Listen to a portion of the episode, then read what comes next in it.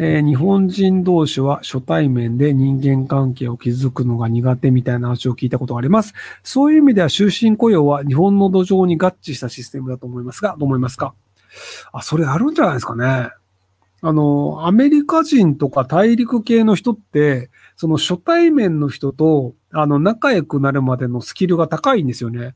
まず、フレンドリーであるっていうので、その会話をしてって、で、その質問とかをして、相手のことを聞いてってっていうので、割と、その初対面の人の人となりを把握するまでの速度が速いんですよ。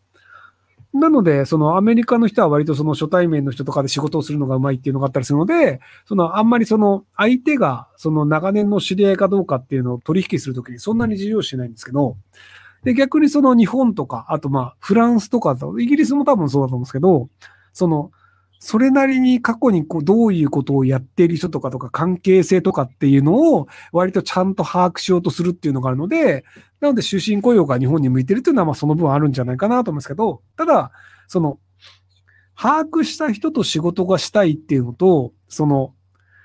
えっ、と、終身雇用の問題点が何かという話なんですけど、えっ、と、例えばその、ファクシミリというのを昔すごい東芝という会社が作っていました。で、めちゃくちゃ儲かりました。だから、じゃあ人をどんどん雇いました。で、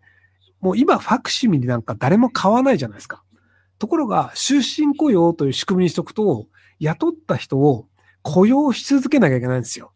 なので、ファクシミリのために雇った人がいる状態で、で、そこで、その他の、例えばじゃあ、その、じゃあメモリー事業っていうのが、そのなんか DMM、その DM メモリーっていうのを作ってて、で、メモリーは儲かるんだけど、そこの利益をメモリーの開発とか研究にとか工場とかに投資しなくて、ファクシミリを作る人たちの人件費に払わなければならないっていうのが日本の法律なんですよ。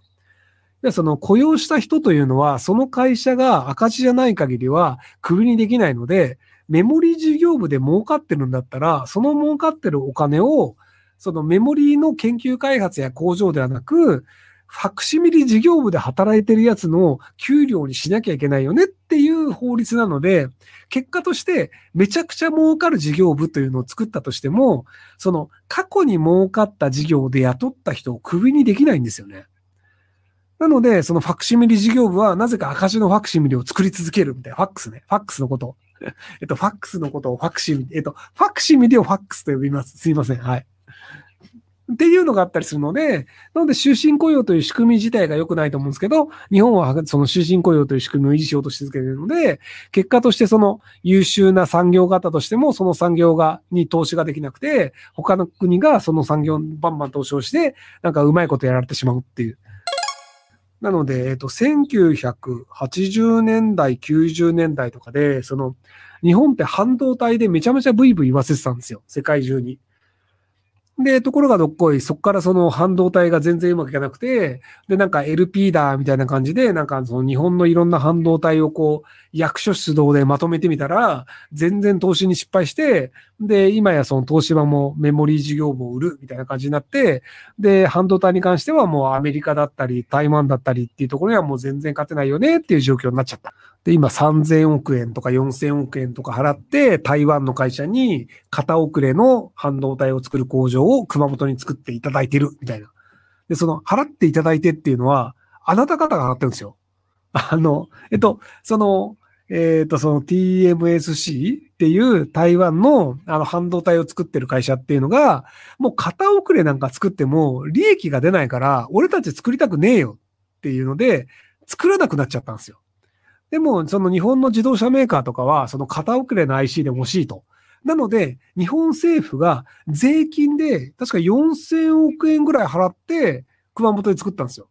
要はその日本政府が4000億円払うから、片遅れの工場を作ってくれませんかって台湾のあの会社に頼んで、台湾が、じゃあ作ってやるよって言って、その会社を、会社を作ってるんですけど、で、そこの片遅れのものなので、あの、そこで一生懸命働いても最新の技術にはならないんですよ。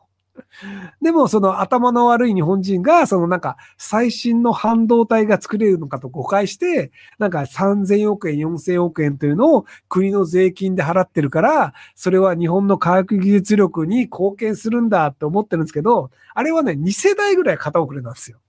で、ただそのおかげでトヨタは安く IC は使えるんですよ。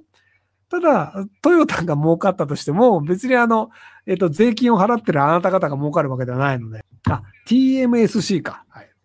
台湾マニファクチャリーなんとかコンダクターだっけ？すいません。